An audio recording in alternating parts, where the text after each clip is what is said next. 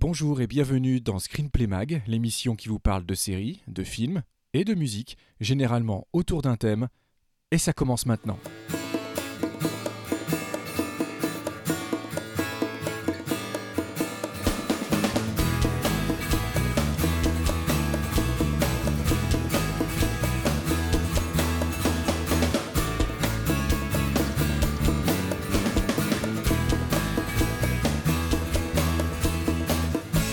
Bonjour et bienvenue pour euh, notre Screenplay Mag épisode 9, si je ne m'abuse. Euh, c'est tout à fait ça, toujours en compagnie de l'ami Vivien Lejeune. Salut Vivien. Salut Christophe, salut tout le monde. Nous revoilà. Nous revoilà. Si, si, amis quand même. Amis, hein. Ah bah si, C'est le matin, on est un peu, on a du mal à démarrer. euh.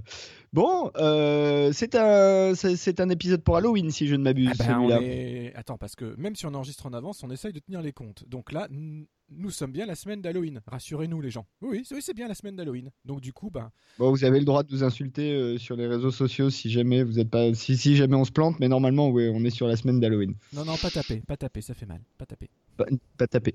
Bon, alors, du coup, euh, pour ce numéro et le suivant, on a fait une théma euh, orientée euh, Halloween spécial vampire. On vous en dira plus dans quelques minutes. Mais je vous propose qu'on n'attende pas et qu'on passe tout de suite, comme d'habitude, à notre hors-sujet avec nos petites infos de la semaine. Ça te va? Impeccable.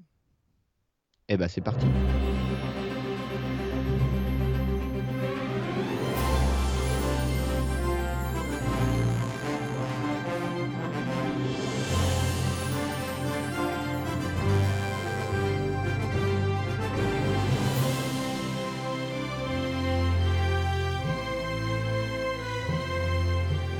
Écoute, euh, Vivien, comme tu es plus dans le thème que moi cette semaine, je te propose de commencer en nous parlant d'une série qui a débarqué sur la Fox euh, en septembre, je pense, septembre-octobre. Oui, Septembre. euh, oui, oui, septembre. Et euh, le 23 septembre, exactement, sur la Fox. Bah voilà.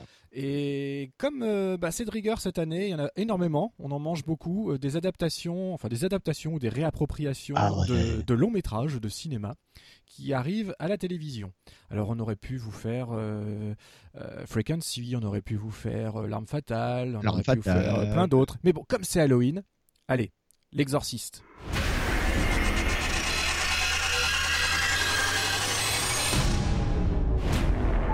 I want you to help me. I won't abandon you.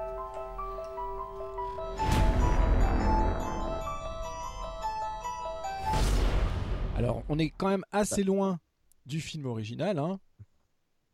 Quand même, de Monsieur Friedkin, qui était Ah, sorti en, en 1973, rappelons-le, pour les plus jeunes d'entre nous.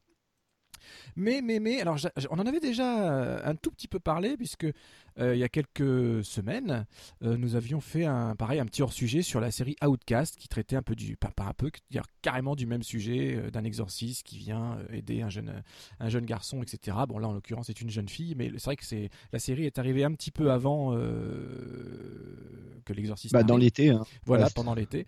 Mais du coup, je m'étais dit, bon, Outcast, c'était franchement pas mal. Ça tient pas trop la route finalement sur la longueur, mais ça démarrait bien. Euh, Il y avait un bel esthétisme, il y avait des bons comédiens, une histoire solide euh, sur le même type de sujet. Donc je me suis dit, bon, alors déjà, L'Exorciste arrive après un film culte, bon, qui s'est lui-même vautré avec des suites inutiles, mais ça, c'est même pas la peine d'en reparler.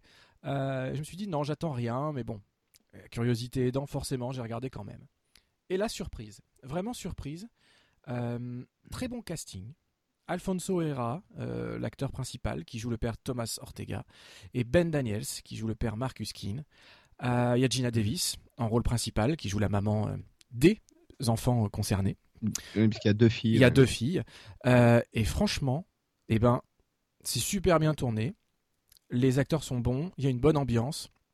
Euh, une belle montée crescendo. À l'heure où on enregistre, j'ai vu que les deux premiers. Je vais pas vous, vous- mentir et vous faire un laïus comme quoi c'est super sur toute la longueur, mais sur la base des deux premiers, j'ai vraiment beaucoup aimé. Euh, Il y a même des, la petite reprise du thème musical si connu qui tombe juste quand il faut, comme il faut. Tubular Bells. Voilà. Rappelons-le. Rappelons-le.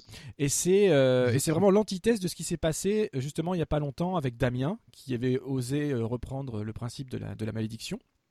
À l'origine un film de Richard Donner, rappelons-le, mis en musique par Jerry Goldsmith. On Mhm. n'arrête pas de parler de Jerry Goldsmith dans cette émission. Euh, le seul Oscar Oui, qu'il a eu de sa vie d'ailleurs, ce qui est fou. Et, euh, et donc je- voilà, j'attendais pas l'exorcisme, mais maintenant que j'ai vu les deux premiers, bah, j'attends le troisième, et j'espère qu'après le troisième, j'attendrai le quatrième, et ainsi de suite. Je ne peux que vous encourager à regarder, c'est plutôt malin, et euh, il y a une belle ambiance. C'est de la télévision qui n'essaye pas de faire du cinéma, et ça c'est bien aussi, surtout en comparaison à d'autres séries qu'on a pu citer en ouverture d'émission. Et, euh, et voilà. As-tu vu ou pas l'exorcisme de ton côté? Alors, j'ai vu le pilote, euh, et je pense, moi, en revanche, que j'irai pas au-delà. Ah ouais? Euh, ouais, ça m'a pas du tout euh, accroché. Alors attention, hein, je suis d'accord avec toi, la, la mise en boîte est globalement franchement réussie.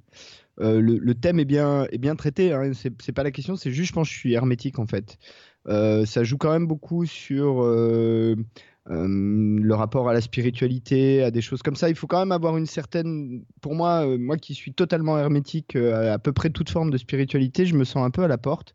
Et du coup, il y a des longs moments dans l'épisode qui sont quand même autour de ça. Il y a notamment une scène où tu as le père qui modernise un peu l'histoire de Pierre dans la Bible. C'est au tout début d'ailleurs, c'est quand on le découvre.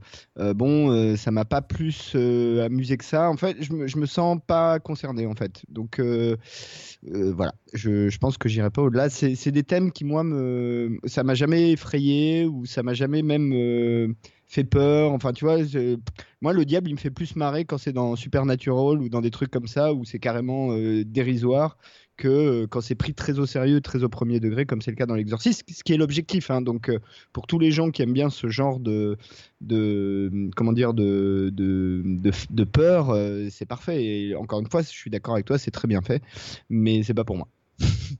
Non mais ça va alors. Non mais je peux comprendre. En plus, d'autant plus que comme on l'a déjà un petit peu abordé, c'est un, point qu'on partage. Mais moi, ça ne m'empêche pas du tout de de m'intéresser à ce type de sujet. À, Ben voilà, je me suis ça. senti un peu, un peu, un peu à la porte, mais encore une fois, hein, je, je maintiens euh, bon cast, t'as raison, euh, belle mise en boîte. euh, J'ai trouvé assez réussi le, le, cliffhanger de fin de premier épisode, voilà.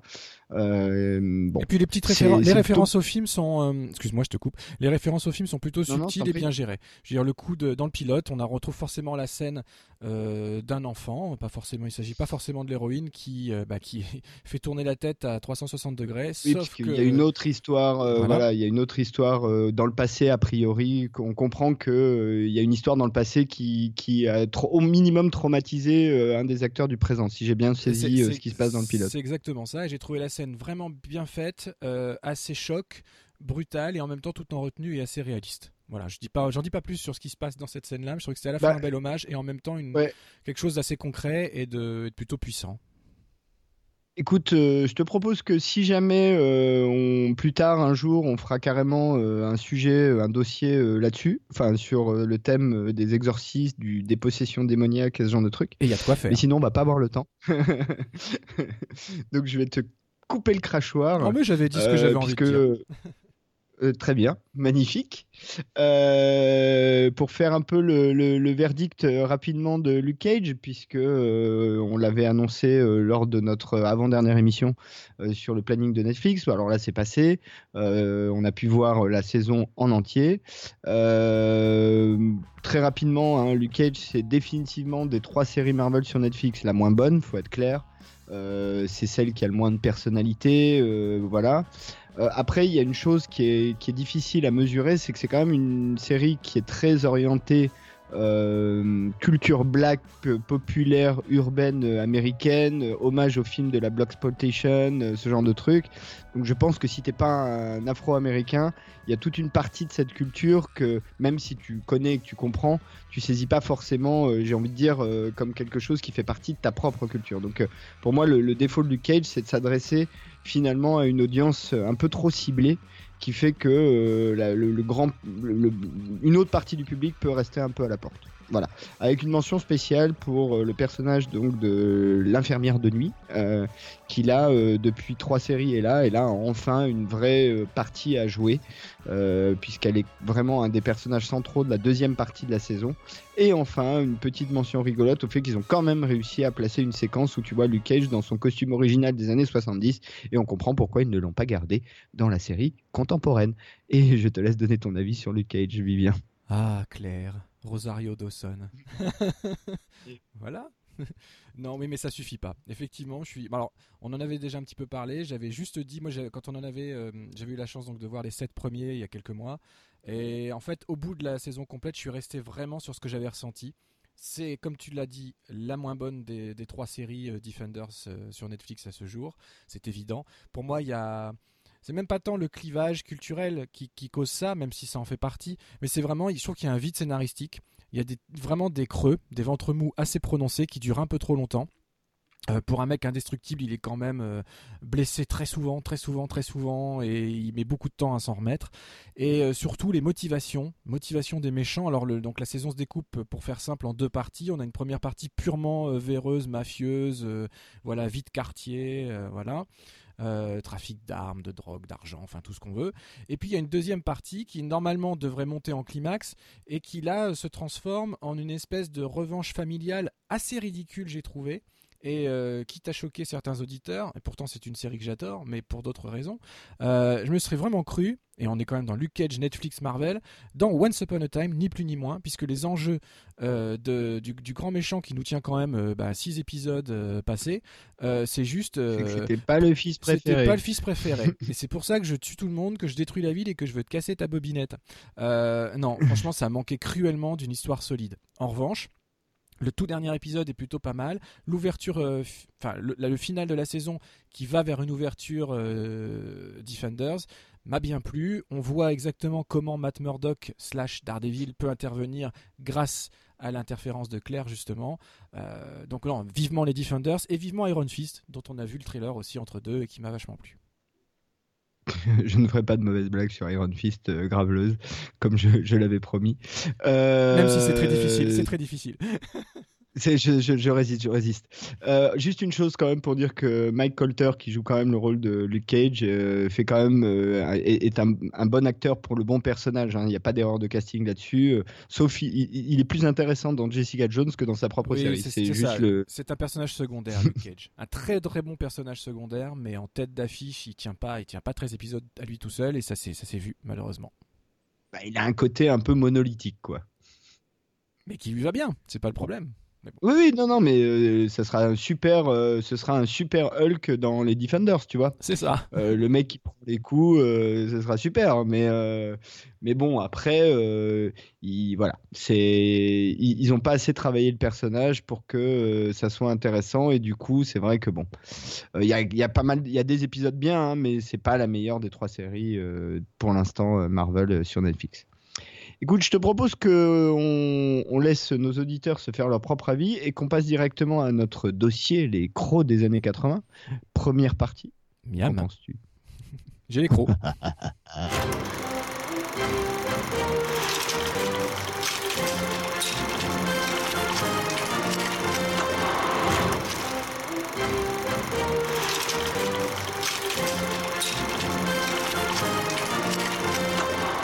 Alors, euh, les crocs des années 80. Que se cache-t-il derrière ce titre? Euh, bah, Trois films en fait. Euh, trois films qui ont en commun de, s'emparer de la thématique du vampire et qui ont tous été euh, évidemment euh, tournés et, surtout sortis dans les années 80. En l'occurrence, Les Prédateurs de Tony Scott, sorti en 1983, Génération perdue de Joel Schumacher, sorti en 1987, et Aux frontières de l'aube de Catherine Bigelow, sorti également en 1987. D'ailleurs, sur les deux derniers, il n'y a que deux mois d'espace entre les sorties des deux films. Voilà. Euh, comment on fait? On fait par ordre chronologique, on fait euh, comme on a envie. En fait, il y a quasiment deux blocs, hein, parce que Predator, c'est vraiment quelque chose, un, ovni un petit peu particulier. Et euh, Génération perdue aux frontières de l'aube joue quand même tous les deux sur des cordes qui étaient un peu les cordes tendances du, moment où ils sont sortis. Donc peut-être on peut commencer par faire au moins un bloc sur Predator. Qu'en penses-tu? Ah mais je suis complètement d'accord. Et puis de toute façon, c'est notre formule habituelle. Donc faisons comme ça. Alors, Les Prédateurs. Les Prédateurs, c'est donc un film de Tony Scott de 1983 qui, euh, euh, qui, tourne en fait autour d'un trio de personnages euh, interprétés par Catherine Deneuve, Suzanne Sarandon et David Bowie. qui raconte en fait comment comment le résumer l'histoire d'un couple qui est un couple de vampires enfin en tout cas de l'image du vampire qu'on peut avoir euh, dans, ce film, euh, dont l'un des deux membres du couple s'aperçoit qu'il est en train de vieillir euh, à vitesse grand V et va se tourner vers une scientifique qui est interprétée par Suzanne Sarandon, qui fait des recherches sur le sommeil et euh, le, vieillissement pour essayer de trouver une solution, ce qui, euh, ce qui va amener euh, à cette Suzanne Sarandon à rentrer dans ce couple d'une certaine manière et à tomber entre les griffes, enfin pas vraiment, plutôt d'ailleurs de Catherine Deneuve. Je résume, résume bien le film. Ah, tu résumes je bien je trouve que tu résumes je très bien. Euh, euh, bah, avant de te laisser la parole, il faut dire quand même que c'est euh, un des premiers longs métrages de Tony Scott, si ce n'est peut-être pas le premier, mais pas loin. Que c'est un film qui est extrêmement stylisé. ça lui a d'ailleurs été pas mal reproché. Euh, ouais, c'est le premier. Voilà, c'est le premier long métrage de Tony Scott. Et que le mec, juste après, il a quand même fait Top Gun. Donc, euh, quand tu vois les deux films, tu dis qu'il y a quand même un putain de grand écart. à part quelques éclairages, euh, tu jurerais pas que c'est le même mec, hein, ça c'est sûr. Non. Non, et en même temps, quand tu vois quelques pratiquement 20 ans plus tard Domino, du même Tony Scott, tu comprends d'une certaine manière ce que le mec déjà avait un peu en tête quand il faisait Predator. Je sais pas si c'est clair ce que je dis, mais euh, cette idée d'utiliser Hollywood pour quand même essayer de faire un cinéma un peu expérimental, quoi. Et euh, Predator, c'est quand même un peu ça. Mais peut-être je vais te laisser la, parole et que tu nous dises ce que tu penses de Predator, des Predators, The Hunger, euh, en, dans le titre original, ce qui serait traduit plutôt par la faim, au sens F-A-I-M. Euh, donc, euh, qui est à mon sens un titre qui est quand même un petit peu plus efficace que Predator. Mais bon. Oui, oui, tout à fait. non, non, c'est vrai. euh, oh là, la reprise que je viens de faire, c'était, c'était, c'était épique. oui, oui, oui, tout à fait. Oui. Très bien. oui, tout à fait, tout à fait. Alors, les Prédateurs. Euh, quand j'étais ado, ce qui commence à remonter un peu, euh, c'était un de mes films, euh, peut-être pas culte, mais en tout cas un de mes films préférés sur le thème quand je l'avais découvert, alors en VHS, hein, je l'ai pas vu au cinéma, euh, j'avais été vraiment emballé par moi non plus, hein, par, par l'esthétisme, par euh, une espèce d'univers euh, vraiment très glauque quand même, très pesant, c'est très lent, voilà. Alors, je sais pas si ça correspondait à une période justement de ma vie où j'avais envie de me prendre un peu la tête, parce que c'est un film qui se prend un peu la tête quand même, faut le dire. Et puis bon, en fan de Bowie, je, je pouvais pas passer à côté, même si soyons clairs, Bowie on ne voit pas tant que ça. Il est, essentiellement là la première demi-heure du film, et en plus il est très vite méconnaissable. Euh, le film a beaucoup vieilli pour l'avoir revu là ce mois-ci, quand on a eu l'idée de, préparer cette, de faire ce thème-là. Euh, ouais, il a, pris cher quand même ce film. Voilà, il est vraiment daté, hum, assez, mou du genou sans qu'il se passe grand-chose, et même l'esthétisme euh, est tellement ancré dans son époque, mais c'est en même temps ce qui est intéressant pour nous dans le thème d'aujourd'hui, euh, c'est qu'on traite plus du tout la même, la même façon je pense par exemple à euh, ce que je rapprocherais plus de ce film-là dans, dans, de ces dernières années, ce serait euh, Only Lovers euh, Left Alive, par exemple, mm. qui fonctionne un peu pareil sur un couple de, sur un couple, on va dire d'immortels plutôt que de vampires, puisque là dans l'histoire, Catherine Deneuve est quand même plus une espèce de pas de déesse, mais en tout cas de, enfin, on va dire de vampire égyptienne quand même à l'origine. Et ce qui est intéressant, c'est que l'immortalité, euh, c'est un nom un peu surfait dans l'univers des prédateurs selon Tony Scott, parce qu'en en fait, il y a, que Catherine Deneuve, elle, qui, qui est immortelle. Ses compagnons, eux, elle peut leur faire bénéficier de plusieurs centaines d'années de vie, mais au bout d'un moment, et de manière assez fulgurante, euh, la vieillesse finit par les rattraper et elle doit chercher un nouveau compagnon ou une nouvelle compagne. Et d'ailleurs, ils, ils, sont condamnés à vivre dans une espèce de, de vieillesse et de décrépitation éternelle, euh, ce qui est pas du tout sympathique comme destin pour être amant de Catherine Deneuve dans Predator. Hein. C'est pas glamour. Elle a tous ses anciens amants euh, euh, au grenier, hein stockés dans le grenier. Mais ça, c'est plutôt ça, c'est plutôt une super idée et c'est vraiment c'est bien glauque comme il faut. Euh, elle a la scène où elle va peut le dire, hein, le film est tellement ancien maintenant, euh, pardon pour les spoilers, mais tant pis. Euh, 33 ans. 33 ans, voilà. Euh, elle va quand même entasser euh, David Bowie au grenier. La scène est plutôt jolie et tout ça. Et d'ailleurs, les maquillages de, de décrépitude évolutive de David Bowie tout au long de la première partie du film sont vachement beaux. Je trouve que vraiment. Qui sont d'ailleurs à peu près les seuls effets spéciaux, il faut le dire. Ouais. Euh, Predator est un film euh, qui joue sur le thème du vampire, mais sans qu'on voit euh, des, des- des canines. euh, d'ailleurs, ils utilisent des accessoires hein, pour prendre le sang de leurs victimes. Ils, ils utilisent pas. Enfin, ils utilisent des petites, des espèces de petites aiguilles, enfin, ou des, des petits stylets, quoi. On voit ça dans la scène du début quand ils ramènent des gens d'une boîte. Oui, ça, Voilà. ça, ça revient même plusieurs fois parce que du coup, c'est un cadeau, une espèce de passage obligé euh, quand Mm. elle a un nouveau, euh, un nouveau partenaire ou une, ou une nouvelle partenaire en l'occurrence. Elle lui En l'occurrence. euh, cette petite croix. voilà. Moi, je trouvais qu'en en fait, ce que il y, a une- il y a une qualité qu'on peut qui est pas une enlever- anque, d'ailleurs, une anque égyptienne. Voilà, exactement. La- voilà, qui, est, qui est la croix égyptienne. J'avais Enfin, j'avais pas le mot, je te remercie. Euh, la chose qu'on peut pas enlever au film, c'est qu'il fait, et c'est pour ça qu'on l'a retenu et qui, qui s'inscrit parfaitement dans le thème, c'est qu'il a une vraie proposition autour du thème du vampirisme, sans que ce soit de réels vampires, et encore moins que ça corresponde à la vision type qu'on peut avoir du vampire. Euh, ce qui peut avoir de classique, c'est qu'on est dans un univers où voilà, Catherine Deneuve, bon, déjà, est très classe, hein, faut le dire, elle est très jolie dans le film, il n'y a aucun problème là-dessus, elle a cette ouais, elle est froideur. bonne dans le Ah film. ouais, elle, a cette froideur, je dirais pas ça, elle est belle. Euh, Elle a cette froideur qui, qui, qui correspond bien à l'univers vampirique. Euh, et on est dans un univers aisé, forcément. Elle, est, elle, est, elle vit depuis très longtemps, elle est très très riche, elle vit dans une demeure qui est magnifique. Enfin, donc ça, ce côté-là peut rester sur le côté traditionnel du vampire qui va être un peu cassé sur la suite de notre thème par les, dans les deux autres films qu'on a, qu'on a choisi de retenir. Et euh, euh, mais finalement, deux classiques, il n'y a que ça, c'est-à-dire les belles fringues, les beaux vêtements, l'amour de la musique classique, l'apprentissage de la musique, etc. Cette vie un petit peu aristocratique euh, et bourgeoise du, du, du mythe vampirique. Voilà. Il y a un bel esthétisme, Alors- mais, mais, mais, mais on s'ennuie quand même assez ferme, faut le dire, pendant un bon 45-50 minutes aujourd'hui. quoi.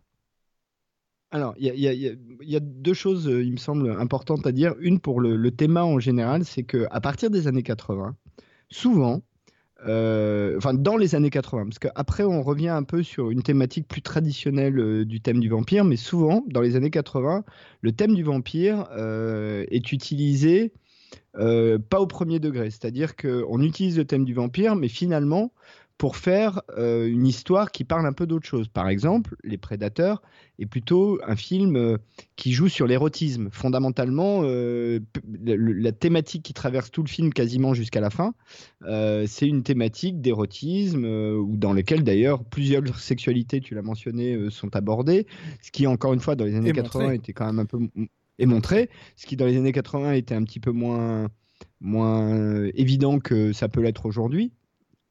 Euh, donc pour moi, euh, Les Prédateurs, c'est avant tout un film d'une certaine manière érotique. C'est le 9 semaines et demie du vampire, d'une certaine manière, presque. Euh, Il y a quelque chose de cet ordre-là, en tout cas. Et on verra d'ailleurs que dans les deux autres films qu'on a choisis, là encore, euh, il y a une thématique euh, vampirique, mais qui est posée finalement sur autre chose. Les Générations Perdues, c'est basiquement un espèce de teen movie, et Aux Frontières de l'Aube, c'est un western. Et c'est ça qui est assez amusant, c'est que le vampire est utilisé comme un vecteur et pas comme le thème principal. Et la deuxième chose que je dirais sur Predator, c'est que finalement, les scènes où on se fait pas chier, c'est les scènes où on sent que Tony Scott a essayé de s'amuser avec sa caméra. Parce que dès qu'il commence à faire du truc un peu conventionnel, euh, des scènes un peu euh, chant contre chant, euh, plan, de, plan de séquence, plan de coupe, plan séquence avec des longs dialogues, on s'emmerde. Mais en revanche, dès qu'il commence à faire bouger un peu sa caméra, à faire des montages un peu bizarres, avec des musiques étranges, avec euh, des trucs un peu flashy, avec des couleurs qui sont un peu difficiles aujourd'hui, mais quand même, euh, voilà, qui étaient dans l'air du temps, là, d'un seul coup, euh, moi, je t'avoue que mon intérêt de spectateur, euh, mon œil se réveille un peu, quoi. Ah, c'est complètement ça, puisque c'est vraiment un film atmosphérique, et donc c'est grâce à ces séquences-là qu'on se, ouais, comme tu viens de le dire, qu'on se réveille un peu, quoi. Euh, maintenant, je continue à le trouver joli quand même. Enfin, c'est vrai que même si je me suis ennuyé une bonne partie, une bonne grosse moitié du film, je continue à le trouver joli, grâce à ça. Ouais. Et puis, comme on disait, alors il y a les effets de maquillage d'une part, il y a aussi un un singe parce que comme elle elle est chercheuse et tout ça comme tu comme tu l'as dit dans la présentation il y a la, Oui, voilà, la, la décrépitude d'un- singe. Euh, tout ça tourné en image par image. hein. Nous n'avions pas d'image de synthèse à l'époque. Euh, et ben c'est très joli. Ça, ça marche bien. Voilà. Alors, bien sûr, les plus jeunes d'entre vous nous diront ouais non c'est tout pourri. Mais euh, bon, pour quand on resitue bien son, ce type de séquence dans leur contexte, vraiment c'est réussi. Et donc alors, sur la sexualité. C'est pas c'est pas si nouveau si novateur que ça. Ce qui est novateur, c'est le côté un petit peu ambigu, enfin pas ambigu du tout d'ailleurs, parce que là on est clairement dans le cadre d'une relation homosexuelle, mais euh, la sexualité, en tout cas l'érotisme dont tu auquel tu faisais allusion, a toujours été très présente dans les films de vampires depuis même la Oui, bien sûr. hein, la Hammer et tout ça. Tous les films avec Christopher Lee, Peter Cushing étaient. euh, alors à l'époque, l'érotisme se limitait à euh, des épaules dénudées au-dessus d'une grande poitrine qu'on ne voyait pas. Et voilà, et un Euh, joli décolleté. Et un joli décolleté euh, d'une jolie robe blanche euh, maculée de sang, etc. Euh, mais ça, ça fonctionnait déjà extrêmement sur la séduction et l'érotisme. euh, Ça a toujours été ça. euh, Ouais, le- mais là, je crois le que dans, dans Predator, il y avait un aspect euh, visuel euh, un peu sulfureux qui a participé sans doute à élever le film au rang de culte parce que pendant longtemps, c'était c'était quelque chose de pas si courant que ça à, voir. C'est-à-dire que qu'on le suggère, oui, mais qu'on le voit moins et qu'aujourd'hui, c'est devenu assez banal et que du coup, euh, dans la moindre série sur ABC, qui est quand même une scène familiale, tu as des scènes de ce type-là. Donc, euh, euh, ce que tu vois dans Predator, euh, c'est même un peu conservateur presque, d'une certaine manière, par rapport aux critères d'aujourd'hui. Ah bah c'est sûr que Catherine Deneuve, elle est ultra conservatrice, elle les garde tous au grenier, donc euh, on peut pas- Elle, conserve, elle a pas conserve, de problème. elle conserve ses amants. Mais euh, plus sérieusement, le choix, juste un instant sur le choix de Catherine Deneuve. D'abord, c'est quand même étonnant pour Ouais. nous, public français, de la retrouver dans un film comme celui-là, euh, érotique comme celui-là, et en plus homosexuel. Enfin, c'est c'est vraiment. Euh, c'est pas du tout l'image qu'on peut avoir de la comédienne en France. Je sais pas combien de ses fans français se souviennent d'ailleurs des prédateurs de Tony Scott, sûrement pas beaucoup parce qu'elle est vraiment pas connue pour ce rôle-là. Mais alors, je, n'ai aucune idée de l'impact que la sortie de ce film en 83 a pu avoir en France sur les spectateurs français qui la connaissaient pour euh, des tas de choses, de Podane, euh, aux Demoiselles de Rochefort, à tout ce que tu veux, enfin peu importe. Mais euh, qu'est-ce qui a pu la faire accepter, elle, un rôle comme celui-là à ce moment-là? J'en ai aucune idée, mais je dis chapeau parce que c'est quand même courageux, quoi. Eh ben écoute, alors ça c'est intéressant parce que euh, au moment où on enregistre, il y a à peu près euh, une semaine ou une dizaine de jours, Catherine Deneuve a reçu le prix Lumière à Lyon. Euh, et d'ailleurs, elle est, une, je crois, la première actrice à avoir reçu ce prix. En présence de tout un tas de gens, hein, dont Quentin Tarantino par exemple, hein, qui était présent euh, euh, à la cérémonie. Et j'ai vu une interview d'elle où justement elle parle de, son rôle euh, et de Prédateur. Et en fait, elle explique que ben, tout simplement, elle a aimé le projet et puis surtout, c'était la perspective de tourner avec Bowie, quoi, qu'il avait un peu, un peu excité et qu'en fait, il jouait aux échecs sur le plateau et euh, on- le- le- l'intervieweur lui montre une photo de tournage où elle joue aux échecs avec Bowie et elle dit non mais je crois qu'on n'a jamais fini cette partie. Euh, et à l'inverse, euh, Bowie, lui, euh, était un peu inquiet de- du résultat final du film, puisque euh, il le trouvait bien, mais un- peut-être un poil trop expérimental, justement. Ce qui est, ce qui est pas Euh, faux. hein. donc, Ce qui est pas faux. Ça reste, c'est un film d'auteur. Hein. On l'a pas, on l'a pas présenté en tant que tel, mais finalement, c'est un film d'auteur. Euh, c'est clairement. euh, bah, en fait, c'est ça qui est intéressant, euh, moi je trouve, chez Tony Scott, mais peut-être un jour on fera vraiment une émission sur Tony Scott. Bon, on a déjà, on a déjà beaucoup évoqué Tony Scott euh, à de nombreuses reprises, mais c'est que c'est un type qui a eu. Euh, une, une carrière dans laquelle il est passé de Predator à Top Gun, c'est-à-dire de, euh, d'un film d'auteur euh, un peu expérimental à un gros film de studio piloté de main de maître par le studio Simpson Brockheimer à l'époque, juste Brockheimer maintenant, qui, était, qui, avait vraiment une formule qui a, marché dans toutes les années 80-90 même plutôt, euh, puis revenu à partir de euh, Man on Fire ou euh, de films comme ça à un cinéma à la fois hollywoodien et en même temps expérimental. Donc euh, le, mec a, fini par réussir à, boucler d'une certaine manière la boucle en utilisant les moyens de films à 100 millions de dollars pour faire, quand tu vois Man on Fire, je parle même pas de Domino qui est vraiment un film expérimental, mais Man on Fire qui est un film plus, poil plus conventionnel, déjà dans la mise en scène, il y a des trucs qui sont quand même, euh, enfin tu sens que le mec il réfléchit, ça, il est pas là juste pour euh, pour euh, suivre le storyboard et attendre que ça se passe. Il a vraiment une vision qu'il veut mettre dans son film et c'est quand même assez rare et c'est encore plus rare dans l'univers des blockbusters.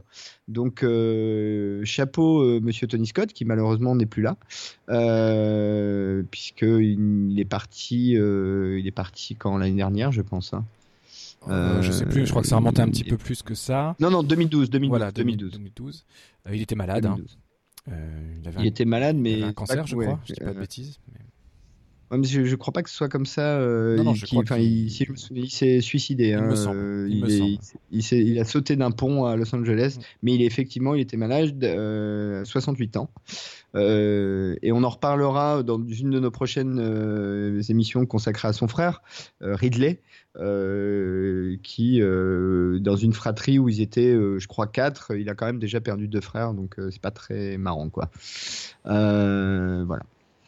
Mais en tout cas, Tony Scott avec les Prédateurs, euh, c'est- marrant parce que si on avait eu une conversation sur Tony Scott en peut-être 87 ou 88, tout le monde aurait dit que c'était un espèce de yes man hollywoodien qui avait fait Top Gun, alors qu'en fait, c'est le mec de Predator qui fera ensuite Man on Fire, Domino et tout un tas d'autres films, même euh, euh, même attends, hein, je cherche parce que je veux pas dire de bêtises, mais même des films comme Déjà Vu ou ou même Spy Game d'une certaine manière, qui est pas un film Moi, j'aime euh, beaucoup. révolutionnaire. Je mais- l'aime beaucoup celui-là. moi aussi, j'aime beaucoup. Mm.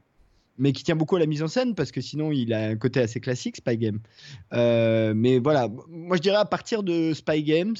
euh, bon, après, il fait aussi True Romance, tu vois. Enfin, il y, a- il y a vraiment un truc euh, étrange dans la carrière de Tony Scott.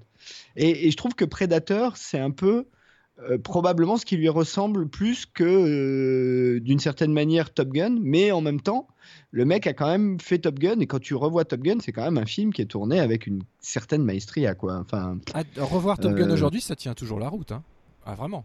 ah ouais, ouais, ça tient bien, bien, bien la route euh, totalement. C'est super bien tourné. Enfin, tu sens que le mec, son, son objet, c'est la caméra, quoi. C'est la caméra et comment faire de l'image. Alors, euh, Predator, pour revenir un peu au sujet, est un film expérimental, un film sur le thème du vampire, un film avec une tension érotique euh, importante, avec, en, fait, dans lequel le corps est fondamental, le rôle du corps est fondamental, avec toute cette idée de, vieillesse et de décrépitude.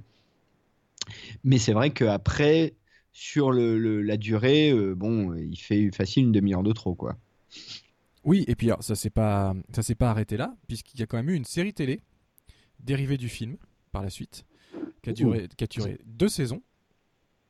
Euh, la première saison, en fait, c'est- alors c'est une série d'anthologie euh, qui, euh, que je dise pas de bêtises, oui c'est ça. Alors David Bowie a, a prêté ça, enfin il, a joué les narrateurs, mais uniquement dans la deuxième saison. C'est ça, j'étais plus sûr que c'était la première ou la deuxième, donc je regardais en même temps. Euh, et c'est Terence Stamp qui jouait les narrateurs sur la première saison. Et en fait, c'est une série d'anthologie où chaque, chaque épisode mettait en scène un ou des vampires dans un contexte contemporain. C'était le, c'était, c'était le, le but comme celui du film, sans jamais reprendre en revanche la trame du film. Ok. Voilà. Euh, Ouais, bah, ça- très sincèrement, j'ai jamais vu d'épisode, mais je sais juste que ça existe. Moi non plus. Moi non plus. Euh, mais c'était produit par euh, Tony Scott, en revanche. Et c'est pas si vieux que ça, hein, ça date de entre 97 et 2000. Ouais. Et c'était produit pour Sci-Fi, ouais. UK UK. Exactement. et Showtime aux États-Unis. Donc pour les Voilà. plus curieux d'entre vous, sachez que ça existe. Bah, bah oui. Euh, Predator, la série, euh, bon, à voir, à voir. Euh, bon, je pense qu'on a à peu près tout dit sur Predator.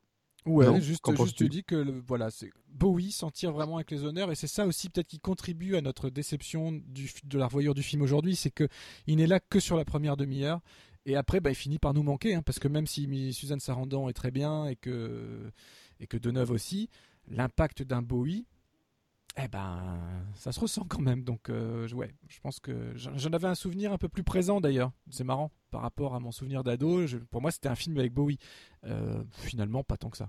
Non, non, non, non, non. Bowie disparaît euh, assez rapidement. Et bon, après, peut-être qu'il avait, quand même pas tant de films que ça à son, euh, comment dire, euh, derrière lui, euh, l'ami Bowie. Peut-être que, j'en sais rien, pour pour quelle raison, mais c'est vrai que le cœur du film, c'est quand même le, le, la relation qui va se nouer entre le personnage de Catherine Deneuve et le personnage de Suzanne Sarandon.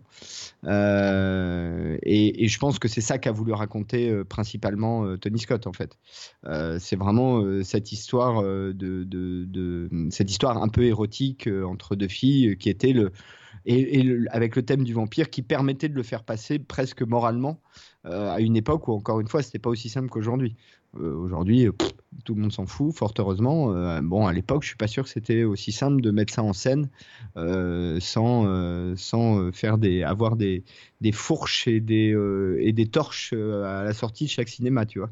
Oui, bah d'ailleurs, ça c'est pas. D'ailleurs, il n'y a pas eu beaucoup de, suite à ça. hein. C'est-à-dire que là, il y a eu un bel essai euh, entre deux femmes, et finalement, après, même sur le thème du vampirisme, il faut attendre. Mais on en reparlera la semaine prochaine, euh, avec, grâce à la partie zik. Bah, il faut entendre, l'entretien avec un vampire de Neil Jordan pour retraiter un petit peu de l'homosexualité, mais cette fois-ci entre les hommes, quoi.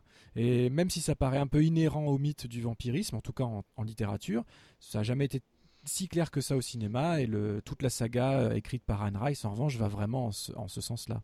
Donc euh, finalement, Oui, oui, totalement. même si c'était précurseur en 83 et que ça aurait pu ouvrir des, des portes, bah, finalement, euh, c'est c'est pas vers ça qu'on est allé. On est allé vers une surmodernité du vampire, finalement. Parce que, somme toute, si le, si le traitement de l'image dans les prédateurs est super moderne, le mythe lui-même du vampire, cette longévité, etc., euh, finalement, ça respecte les canons classiques, à part le fait qu'il n'y a pas les canines qui voilà.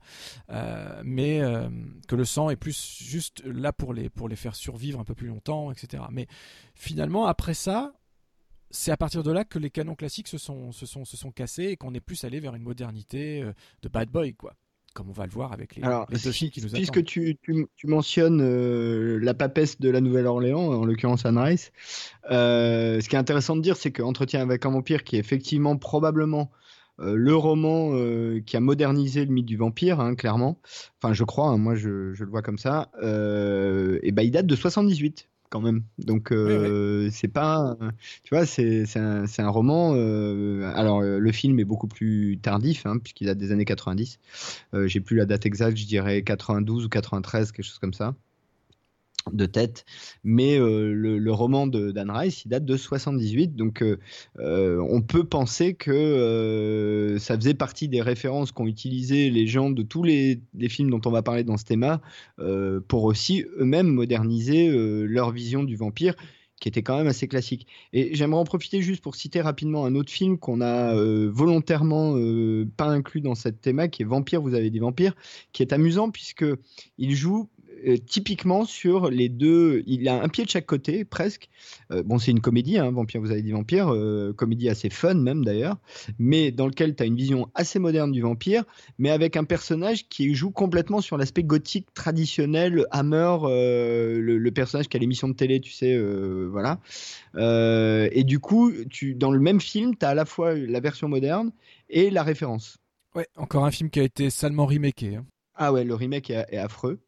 Euh, bah déjà, c'est pas drôle pour commencer. Ce qui est un problème, Alors ça veut dire qu'ils ont vraiment pas compris l'essence du film original déjà. C'est exactement ça. Euh, Fright Night, c'est un film, c'est une comédie. Hein. C'est un film euh, euh, qui fait pas peur du tout. euh, Oui, c'est justement pour ça ouais. qu'on l'a pas retenu, parce que pour tout vous dire, quand, quand- quand on a un peu déterminé les, les films qu'on allait mettre dans le thème, quand Christophe a, a proposé Vampire, vous avez dit Vampire, j'ai dit ouais, c'est vrai que ça, il s'inscrit bien, mais c'est une comédie. Pour moi, ça reste une comédie, et du coup, euh, bon, comme les autres sont quand même assez sérieux. Faut le dire, euh, même même Lost Boys, on va, on va, pouvoir en débattre très bientôt, mais euh, Ouais, Il y a de l'humour il y a, dans de- le. il y a de l'humour, mais ça reste un film plutôt plutôt sérieux dans ce- alors que Oui, oui. voilà, alors que Vampire, vous avez dit Vampire est une bonne bouffonnade parfois quand même. Ah ouais. Ah ouais, mais c'est ça qui est bon aussi Ah euh, oui. dans Vampire, vous avez dit Vampire. C'est ça qui est bon. C'est que c'est c'est- une grosse, grosse bouffonnade. C'est très, très drôle. Euh, et c'est vrai qu'ils n'ont pas compris ça dans le remake. Ce qui n'est pas du tout le cas de Entretien avec un vampire, le film, qui lui est un film très sérieux, au contraire, euh, qui est un grand, grand film. hein, donc euh, on en parlera euh, à l'occasion. On en On, parle un, peu, refera un, un thème. petit mais... peu la semaine prochaine dans la partie Zik on pourra en parler un petit peu. Ouais, parce que c'est vraiment un grand film, film de Neil Jordan, avec un casting impeccable à une exception près. Euh, Il y a vraiment une- un, un gros ratage, je trouve, mais bon. Euh, mais sinon, à part, euh, à part le ratage, vraiment, tu as une Kristen Dunst qui est toute jeune et qui fait un truc absolument incroyable alors qu'elle doit avoir 13 ans, tu vois. Alors justement, tu m'offres une transition. Alors non, parce que c'est pas tout à fait. On n'allait pas se diriger vers Near Dark, mais plutôt vers Lost Boy. Mais puisque tu mentionnes Kirsten Dunst, un truc dans, dans, dans Aux frontières de l'aube qui est que j'ai trouvé pas extraordinaire du tout. C'est le petit garçon qui n'en est plus un. Le gamin? Ouais. Ouais. Euh, donc il est prisonnier dans un corps d'un garçon de 12 ans et, euh, et je sais plus comment il s'appelle hein, le personnage. Homer. Ah bah si Homer bien sûr. C'est le personnage d'Homer. Donc l'acteur s'appelle, je l'ai sous les yeux pour pas vous mentir, Joshua John Miller. Et euh, je l'ai trouvé pas bon. C'est-à-dire que j'ai jamais vu autre chose qu'un gamin. Vraiment. Ouais, mais et, même dans son ça, com- il faut et, qu'on- même, et même dans son comportement Alors, on- et tout ça. Euh, alors que On va pas Kirsten avoir le Dunst. temps de l'aborder là. Non, mais ça, ça sera pour euh, la semaine prochaine. Mais euh, Kirsten Dunst d'Entretien avec un vampire, elle glace le sang parfois, alors qu'elle est encore plus jeune que lui. Elle- elle- elle- quand Mais on, quand en encore parce que ça c'est aussi un des points qui revient dans, dans les trois films, Ouais. c'est qu'à chaque fois il y a un gamin. Ouais. Alors une gamine dans Les Prédateurs, euh, au destin assez funeste d'ailleurs, Euh, mais dans Génération perdue et dans Aux frontières de l'aube, à chaque fois il y a un gamin. Exactement. Euh, et et, un des thèmes qui est intéressant à aborder quand on aborde le thème de l'immortalité, du vampire, etc., c'est justement qu'est-ce qui se passe quand un gamin est vampirisé et que du coup il se retrouve à avoir une maturité de plusieurs siècles alors qu'il a le corps d'un enfant de 10 ans, quoi. Et, euh, et, et moi, à l'inverse de toi, je trouve que c'est dans Aux frontières de l'aube que c'est le mieux abordé, tu vois, justement. Hors, Entretien avec un vampire. Si on met de côté Entretien avec un vampire, où là, euh, évidemment, euh, Kristen Dunst, elle explose tout, euh, je C'est trouve tout que ce- c'est dans Aux frontières de C'est l'aube. tout ce que je c'est- viens de dire. hein. C'est- c'est- je que- il Voilà, mais- pas la comparaison avec Kirsten Dunst. Qui, qui, Non, non, mais là-dessus, on est d'accord. En revanche, dans Frontières de l'Aube, il y a quand même un truc intéressant. On voit le gamin jouer au poker et fumer des clopes. Enfin, il y a, il y a des trucs euh, quand même qui sont euh, visuellement assez, euh, assez choquants à voir finalement. Euh, Oui, mais c'est ça. Le à problème, faire c'est- des gros. Encore une fois, le problème vient de l'acteur, du jeune acteur. Tu vois un gamin qui joue à fumer des clopes.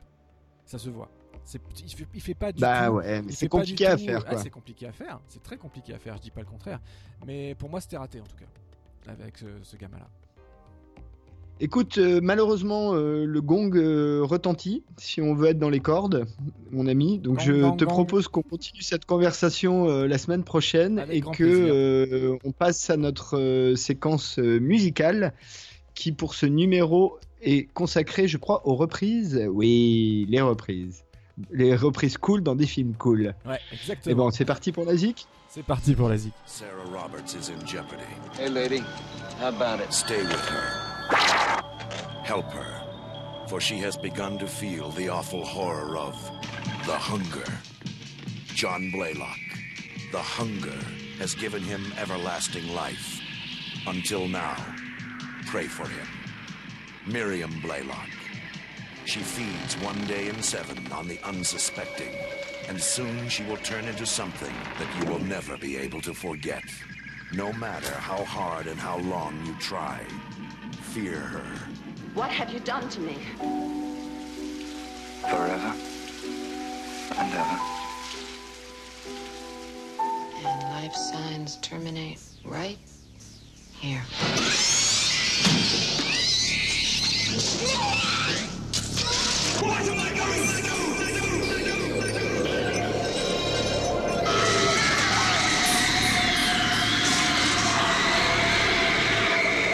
The timeless beauty of Catherine Deneuve. The cruel elegance of David Bowie.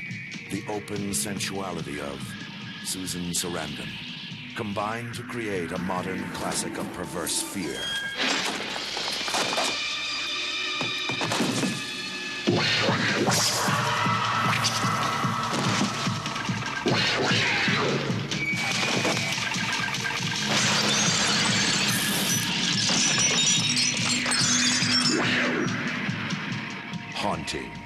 Mysterious, sensual, strange, perverse, riveting. The Hunger.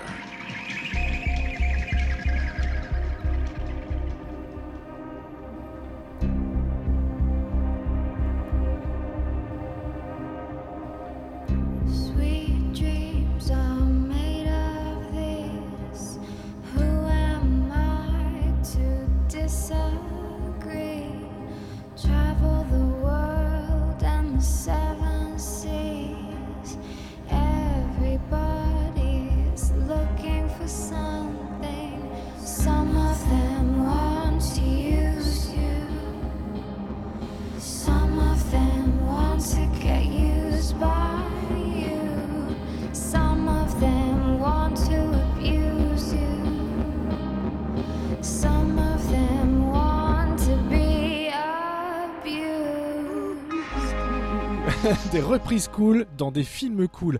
Alors, la partie Zik cette semaine, bah, c'est un, un peu pour se faire plaisir. On va vous passer euh, du Doors, mais sans les Doors.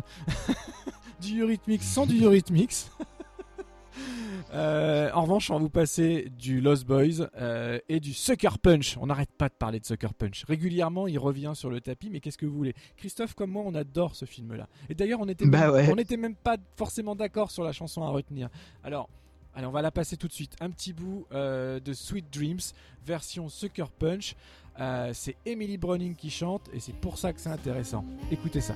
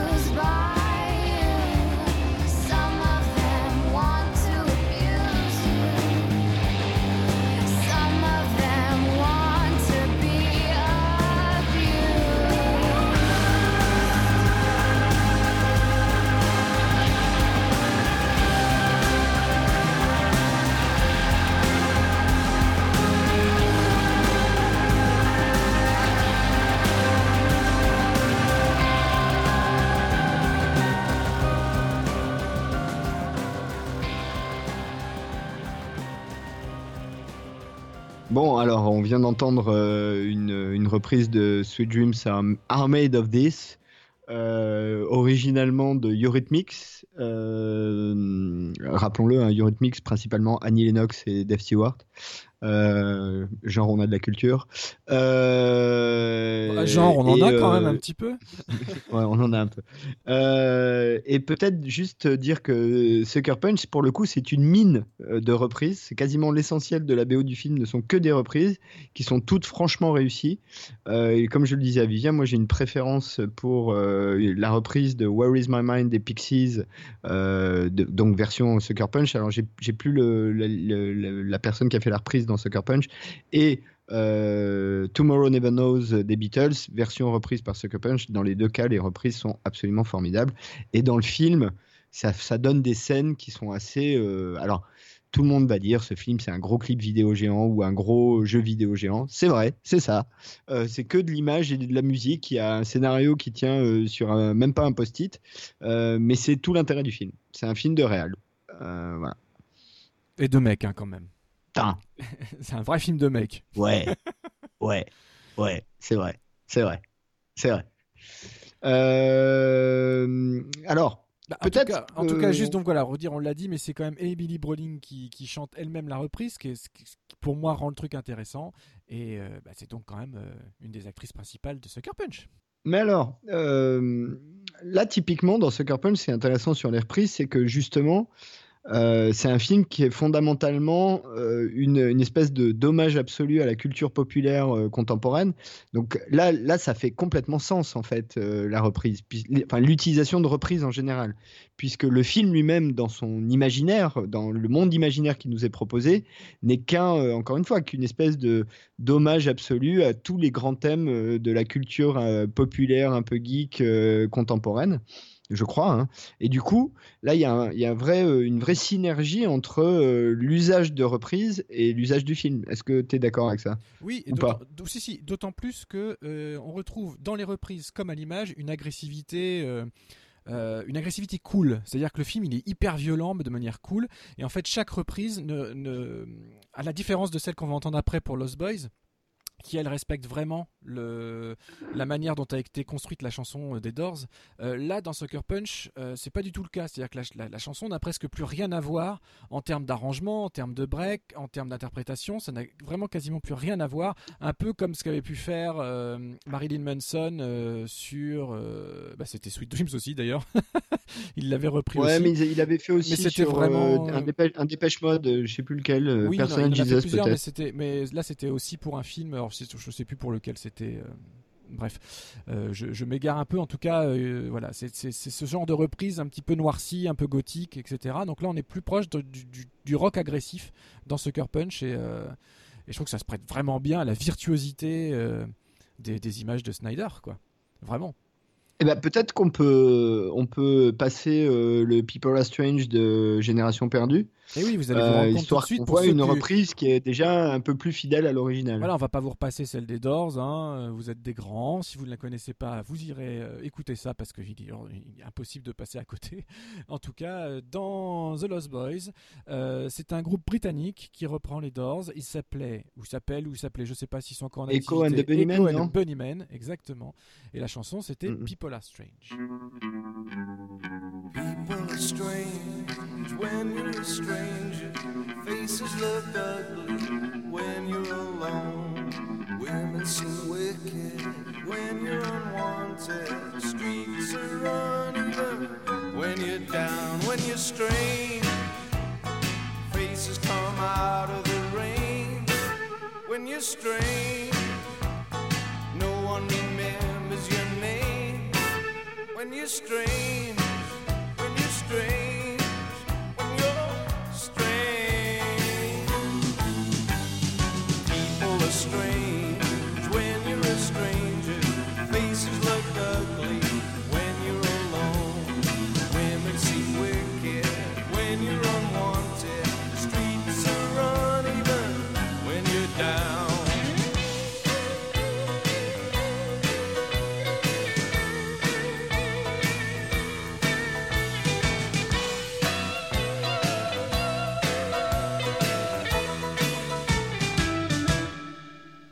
when you're strange. Faces come out of the rain when you're strange. No one remembers your name when you're strange. When you're strange,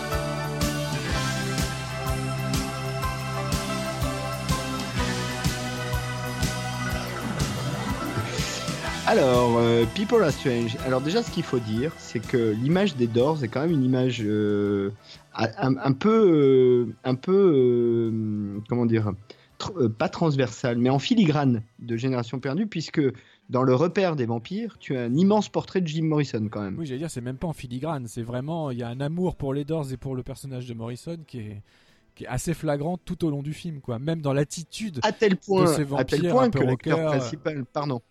Oui, oui, que l'acteur principal du film, Jason Patrick, lui ressemble. C'est-à-dire que Exactement. Il y a même et, et non seulement il lui ressemble, mais Joel Schumacher, au cas où on n'est pas bien compris, à un moment donné, fait un plan où tu vois cette photo de Jim Morrison en, en, en calqué avec euh, un plan sur euh, le visage de Jason Patrick pour qu'on comprenne bien bon qu'il a choisi euh, le mec pour sa ressemblance avec Jim Morrison. Quoi. Exactement. Alors, pour les fans de Jim Morrison et des Doors, People Are Strange, juste vous rappeler quand même que c'est une chanson qui date de septembre 1967 et que c'était euh, sur leur second album, Strange Days. Oui. Bah, Strange, quoi. Strange Days, qui d'ailleurs sera le titre d'un film de Catherine Bigelow dont on va parler dans le prochain thème. Exactement. Exactement. Excellent film de Catherine Bigelow d'ailleurs. J'aime beaucoup celui-là. Mais on aime bien Catherine Bigelow. Strange Days. Oui, on aime bien Catherine Bigelow. Bon, déjà, des nanas réelles, il n'y en a pas tant que ça. C'est vrai. Euh, à ce niveau-là, en tout cas. Il y a Euh, qu'elle bon. même. Hein. À ce niveau-là, il y a qu'elle. À ce, Elle est à ce niveau-là, ouais, il y a qu'elle. Ouais, elle est un peu toute seule, ça c'est vrai. Ça c'est un peu compliqué pour elle. Mais enfin bref. Bon après, je pense que d'aucuns diraient que euh, civilement c'est une nana, mais pour le reste c'est un mec. Euh, parce qu'elle fait quand même des films assez burné, hein, Madame Catherine. euh, quand tu vois même récemment euh, les démineurs, euh, le film sur euh, la traque de Ben Laden, enfin tu vois, ce- c'est des films quand même un peu sévèrement burnés quand même. c'est pas des films de chochotte quoi. Testostérone. Quoi? Testostérone. Oui. oui. Mais en tout cas, voilà. People Are Strange, c'est intéressant parce qu'effectivement, dans Génération Perdue, il y, a, euh, il y a les Doors qui sont là. C'est un film californien, définitivement californien. Euh, et euh, on sent que, bon, il y a, il y a un vrai amour de, de l'ami Joël pour, pour les Doors.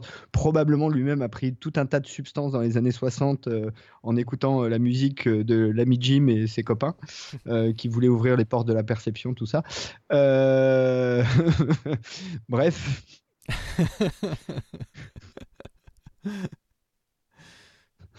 Mais bon, euh, rien, à- rien à ajouter peut-être sur la ZIC Non, j'ai juste envie de finir en musique, voilà, si tu le permets, pour faire la transition entre euh, cette première, cette première partie du thème et puis notre émission de la semaine prochaine. On a parlé des chansons, mais ça reste quand même une, euh, une rubrique zik. Donc on va se quitter, euh, les amis, avec un petit peu de Thomas Newman, qui est à l'origine de la bande originale, de la partition, du score, choisissez votre appellation, de The Lost Boys. Voilà, et il a fait un super boulot De la BO. de la BO.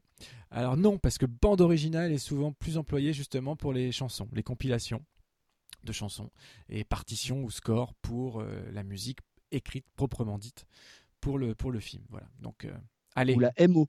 La- La, la MOF, la musique MOF. originale du film. Exactement. La MOF. Euh, juste une chose sur euh, le score de Thomas Newman. Il y a, si vous jamais vous écoutez la bande originale cette fois de Génération Perdue, donc qui, qui ne contient pas la, la, MO, euh, qui ne contient que les, les chansons pop, rock, enfin tout ça. Il y a une, un titre qui s'appelle Cry Little Sister, qui est en fait le cœur de, des- des thèmes qu'on va retrouver dans la MO de Thomas Newman.